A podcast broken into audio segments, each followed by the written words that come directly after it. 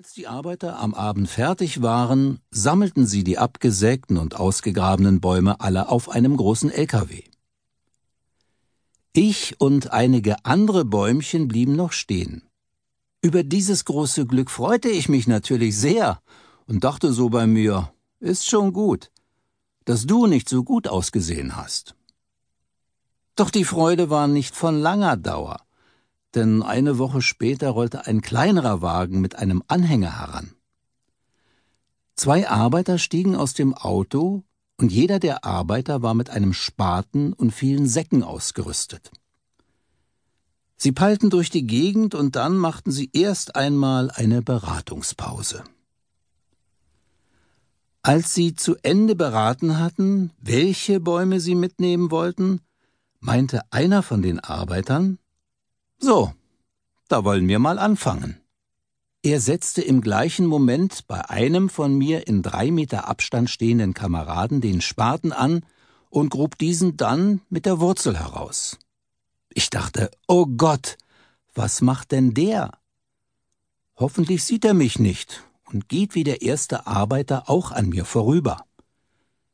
Sekunden des Bangens, sie gingen durch mein Gehölz, doch Gott sei Dank, er würdigte mich wieder keines Blickes.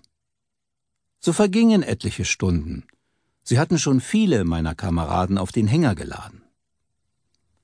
Plötzlich stand einer von diesen Arbeitern wieder vor mir. Er begutachtete mich und schüttelte mich einige Male an meinen drei Spitzen hin und her, doch dann wendete er sich wieder ab. Ich holte tief Luft und dachte noch, das ist ja noch mal gut gegangen. Doch ich hatte mich wohl zu früh gefreut. Denn dieser Mensch blieb nochmal stehen und drehte sich noch einmal zu mir um. Er nahm den Spaten und wollte gerade ansetzen, um mich auszugraben. Doch da kam zum Glück in diesem Moment sein Kollege vorbei und meinte, was willst du denn mit so einem Krüppel? Lass ihn einfach stehen, denn für den bekommen wir sowieso kein Geld. So verzogen sie sich, und ich hatte nochmal riesengroßes Glück gehabt. Ich und noch einige andere stehengebliebene Bäume hatten jetzt viel Platz, und wir konnten uns mal so richtig ausbreiten. Ich verspürte zum ersten Mal, wie schön die Welt sein kann, denn jetzt bekam auch ich mehr Wasser. Ich brauchte nicht mehr die Wasserreste zu nehmen, die von den anderen Bäumen übrig geblieben waren. Auch die Vögel, die früher nie zu mir angeflogen kamen, setzten sich jetzt auf meine Zweige und zwitscherten schöne Lieder. Da ich ja nicht nur eine Krone, sondern gleich drei habe, hatte ich gegenüber den anderen Bäumen den Vorteil, dass sich nicht nur ein Vogel auf die Krone setzen konnte. Nein, sie setzten sich zu dritt auf meine drei Spitzen und zwitscherten um die Wette. So entstand unter meinen anderen Leitgenossen auch schon mal ein bisschen Neid, denn ich vernahm dann deren Knacken, wenn sich ihre Äste aus lauter Ärger streckten. Doch es dauerte nie lange, dann hatten sie sich wieder beruhigt.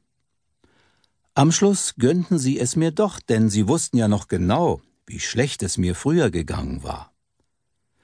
Auch die Sonne funkelte auf meine und durch meine Äste, es war einfach traumhaft schön. Ich konnte zum ersten Mal das Treiben in der Schonung beobachten und mich gar nicht genug daran erfreuen.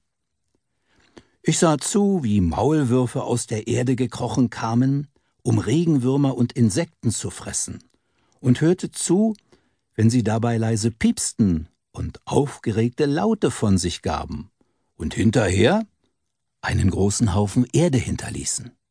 Auch Wildkaninchen, die hauptsächlich in der Nacht tätig wurden, kamen, um am Waldrand ihre Nahrung aufzunehmen, denn sie lebten hauptsächlich von saftigen Gräsern und Kräutern.